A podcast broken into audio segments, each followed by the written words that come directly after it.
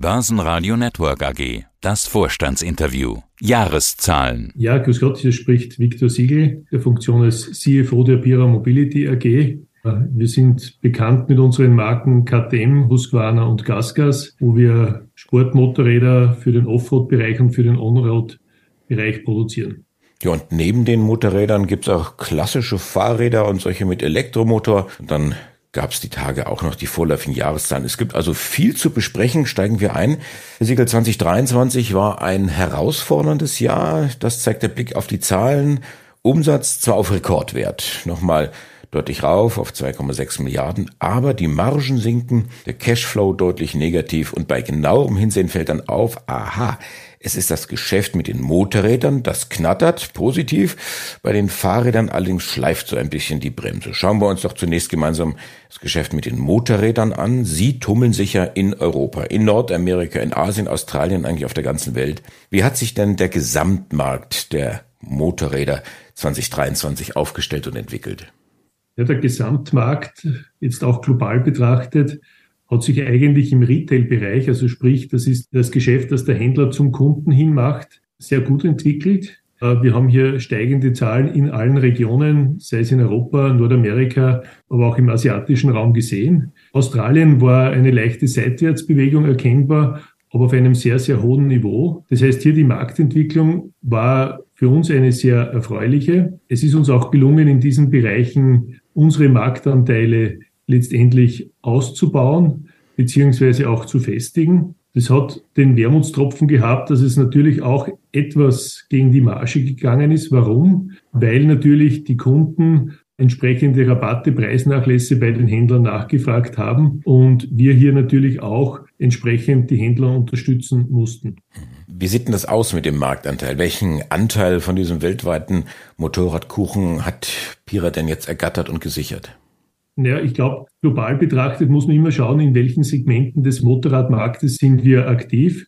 Wir produzieren zum Beispiel keine kleinen Hubräume unter 125 Kubik. Wir haben keine Mopeds. Wir haben auch keine, keine Scooter, keine Roller. Das heißt, hier den gesamten Motorradmarkt zu greifen oder sich hier zu messen, ist sehr schwierig, weil es natürlich auch in vielen Regionen der Welt gar keine Zulassungsstatistiken gibt. Das, was wir messen, sind die Segmente, in denen wir aktiv sind, in denen wir auch Produkte anbieten. Und da kann man sagen, haben wir sowohl in Europa als auch in Amerika einen Marktanteil von rund 11 bis 12 Prozent. In Australien haben wir Marktanteile knapp an die, an die 20 bis 22 Prozent. Und wenn man dann noch etwas in die Tiefe hineingeht und das Trend Offroad, also sprich Motocross und Enduro-Motorräder, da sind unsere Marktanteile deutlich höher. Demgegenüber sind die Marktanteile im Straßenbereich dann doch etwas niedriger. Aber im Schnitt kann man sagen, in den für uns relevanten Regionen sprechen wir von Marktanteilen von 12 Prozent. Und wie ist da Ihre Strategie? Es geht ja auch immer darum, zu wachsen, mit neuen Produkten vielleicht zu kommen oder mit den Produkten, die man hat, den Wettbewerb rauszudrängen. Wenn Sie jetzt sagen, ja, wir sind im Offroad-Bereich relativ stark, aber Sie haben ja auch andere Bereiche gesagt, in denen Sie nicht tätig sind. Warum machen Sie das nicht? Können Sie das nicht? Das kann ich mir fast nicht vorstellen. Oder ist das nicht lohnenswert, weil zu wenig Marge?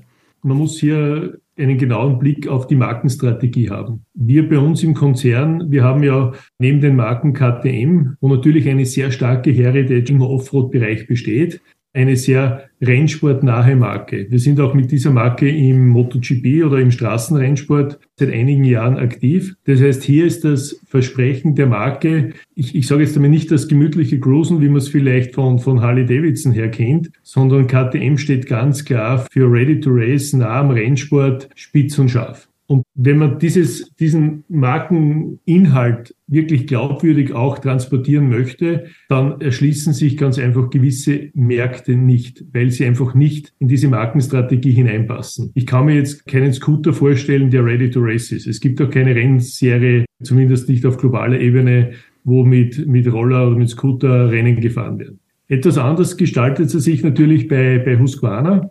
Husqvarna ist eine Marke, die bei uns eher für einen designbewussten Kunden steht, wo, sage ich diese schwedischen Wurzeln auch im, im Vordergrund stehen, wo man versucht, eben neben KTM auch eine neue Zielgruppe anzusprechen, denen auch ganz einfach, und jetzt sage ich das einmal sehr plump, die einfach kein oranges Motorrad wollen. Ja, die sagen, ich, ich möchte durchaus etwas, was vielleicht schon sportiv ist, aber nicht diesen ganz extremen spitzen Anspruch hat oder diese Rennsportnähe hat. Die dritte Marke ist Gasgas und hier versuchen wir sehr bewusst ein junges Publikum anzusprechen, das durchaus auch, wenn man so will, ein bisschen auch preissensibler ist, um auch dieser Zielgruppe den Einstieg in den Motorradmarkt mit entsprechend qualitativ hochwertigen Motorrädern auch zu ermöglichen. Und das ist die Stoßrichtung, in die wir gehen wollen. Also wo wollen wir wachsen mit den bestehenden Marken, die wir haben, diese Segmente zu bespielen, hier immer wieder zu schauen mit technischen Neuerungen, was die Performance, was die Leistung des Motorrads bespricht, auch was technische Features entspricht, hier zu realisieren. Und ich glaube, so kann man dann letztendlich auch in den Märkten wachsen. Zahlen. Schauen wir uns doch die Zahlen an. Also die vorläufigen Zahlen. Umsatz hatte ich schon gesagt, war auf 2,6 Milliarden gestiegen. Das operative Betriebsergebnis hat sich allerdings verringert um etwa ein Drittel auf jetzt 160 Millionen. EBIT-Marge geben Sie jetzt an mit 6 Prozent. Also trotz Umsatzsteigerung und Absatzsteigerungen, was waren denn jetzt die Herausforderungen im Motorradbusiness? Bleiben wir zunächst noch da. Und wie schlagen Sie sich jetzt nieder in die Zahlen? Das Thema Preise beziehungsweise Rabatte hatten Sie ja schon kurz angesprochen. Ja, ich glaube, im, im Motorradbereich waren die Rabatte das dominierende Thema. Das ist durchaus auch dem geschuldet, dass da muss man vielleicht jetzt zwei, drei Jahre zurückgehen. Höhepunkt der Corona-Zeit, wo eigentlich gar nicht klar war, in welche Richtung sich der Markt entwickelt. Was sich aber letztendlich herausgestellt hat, waren das sehr, sehr gute Jahre. Die Händler waren zu diesem Zeitpunkt komplett ausverkauft. Äh, Kunden haben Wartezeiten, Motorräder gehabt, was es eigentlich in der Form in der Vergangenheit nicht gegeben hat.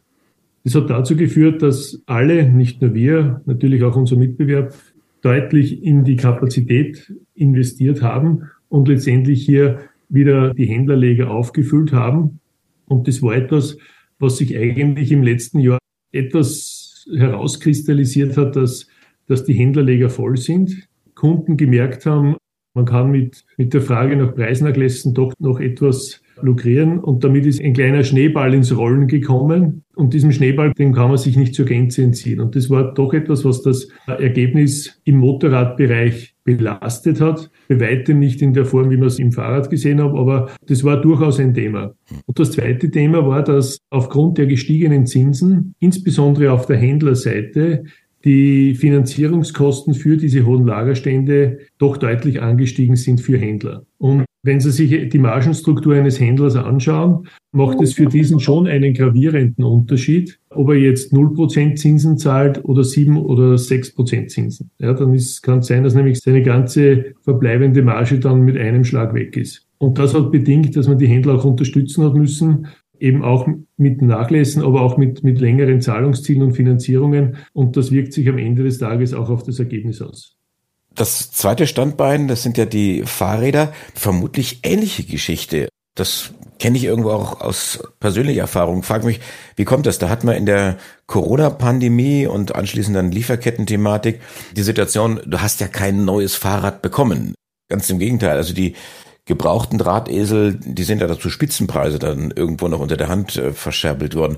Wie ist denn jetzt da die Situation? Da lese ich jetzt auch, da muss nachgebessert werden.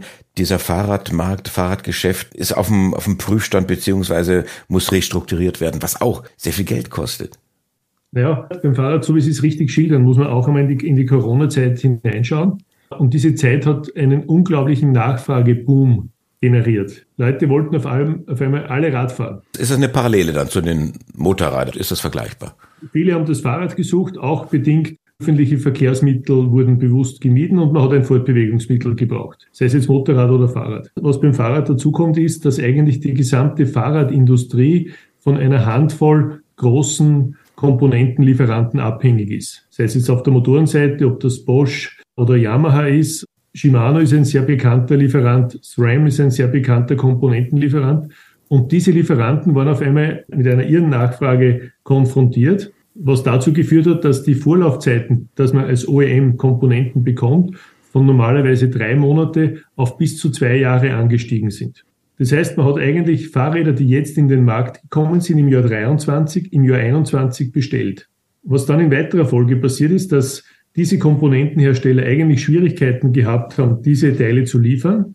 Und man hat eigentlich diese Bestellungen dann überstrapaziert, nämlich dahingehend, dass Händler viel mehr bestellt haben, als sie eigentlich gebraucht haben, nämlich in der Erwartungshaltung, dass sowieso Mengen storniert werden, um dann zumindest das bekommen, was sie tatsächlich brauchen.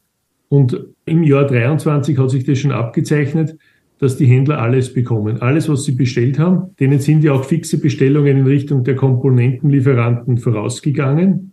Und auf einmal waren die Händler vollgestellt. Und ein Großteil dieser Lieferungen ist eigentlich zur Unzeit gekommen, nämlich im Q4 22. Und man kann sich vorstellen, in unsere Breitengrade im Spätherbst ist Radfahren nicht wirklich en vogue. Das heißt, die Händler haben auf einmal ein volles Lager gehabt und haben aber eigentlich dann schon wieder in die Zukunft geplant für die, für die kommenden Modelljahre. Und das hat eigentlich dazu geführt, dass der Working Capital Bedarf gerade in diesem Bereich massiv angestiegen ist. Wir sprechen hier auch von Zahlungszielen in Richtung der Fahrradhändler von bis zu einem Jahr. Und das ist natürlich etwas, was die gesamte Branche für eine große Herausforderung stellt.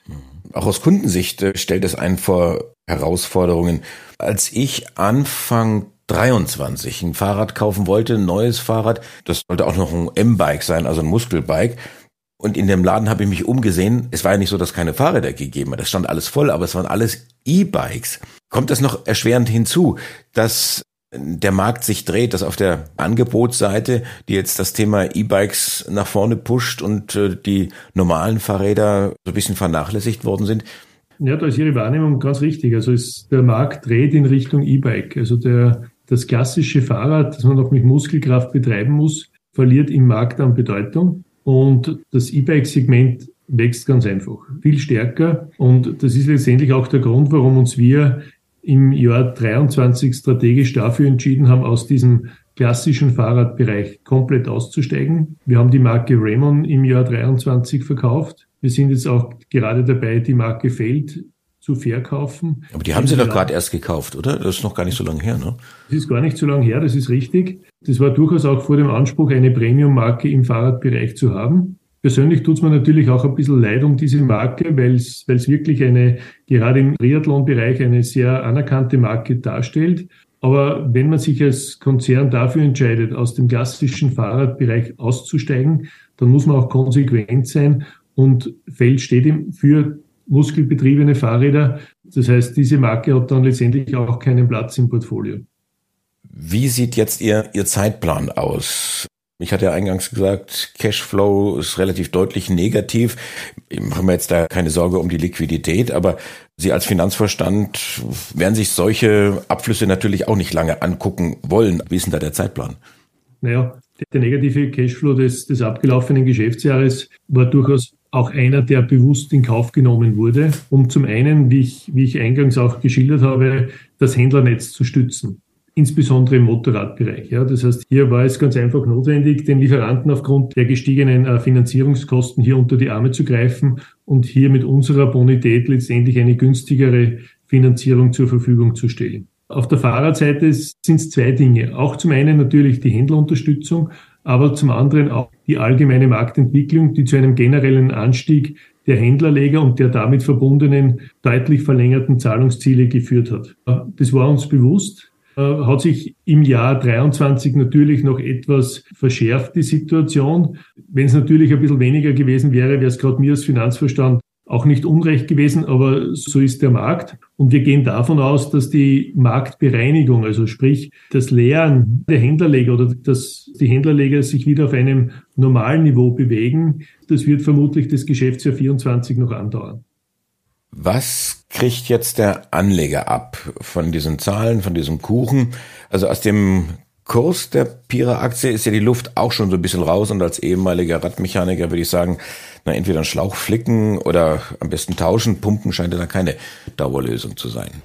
Ja, schauen Sie, wir haben im Dezember begonnen, diesen Strategiewechsel ganz klar in Richtung des Kapitalmarkts auch zu kommunizieren, wo wir gesagt haben, wir gehen aus diesem klassischen Fahrradgeschäft heraus brauchen hier wirklich auch den, den letzten konsequenten Schritt, was die Marke Feld betrifft und werden mit unseren Marken Husqvarna und Gasgas die ja sowohl im Motorradmarkt als auch im Fahrradmarkt den strategischen Fokus schärfen, nämlich in der Form, dass uns wir nicht als Fahrradhersteller definieren wollen, sondern wir sagen, wir haben gerade in diesen beiden Marken ein Produktportfolio, das bei High-End Straßenmotorrädern beginnt, sich über High-End Offroad-Motorräder zieht und dann letztendlich im Elektrobereich auch Elektrofahrräder beinhaltet. Also hier eine ganz klare Fokussierung auf die Kernmarken, in dem Fall Gasgas und Husqvarna, eine weitere Schärfung des Markenprofils im Bereich KTM und mit unserer Marke MV Augusta hier erste Schritte im Premium-Segment zu setzen. Und wir haben ja auch noch mit unserem strategischen Partner CF Moto aus China